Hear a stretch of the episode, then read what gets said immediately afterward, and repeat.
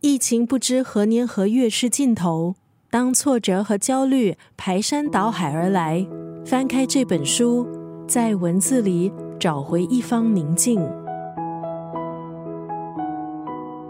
今天在九六三作家语录，丽一分享的文字出自台湾作家许金芳的著作《忆之声》，这是作者许金芳在疫情两年当中的所思所想。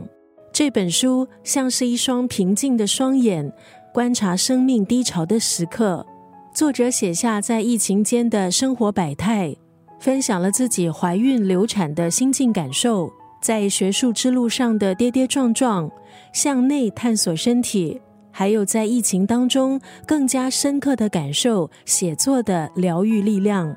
这本书《忆之声》分成两个部分，第一个部分《忆》。反思生命的历程，走进内心的空洞还有黑暗。而第二个部分生，聚焦在为干枯的土壤注入水，在疫情间有时间和自己的身体对话，有家人、心爱的猫，还有写作相伴，竟也得到重生。今天在九六三作家语录就要分享这本书《一之声》当中的这一段文字，说来也相当奇妙。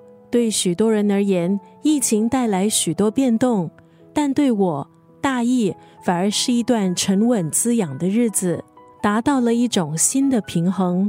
余韵波动至今，我因为疫情更贴近自己。很多转变我们根本来不及准备，来不及抗拒，一个个转变就像一层层的浪，过去了，我们就可以抵达新的风景。说来也相当奇妙。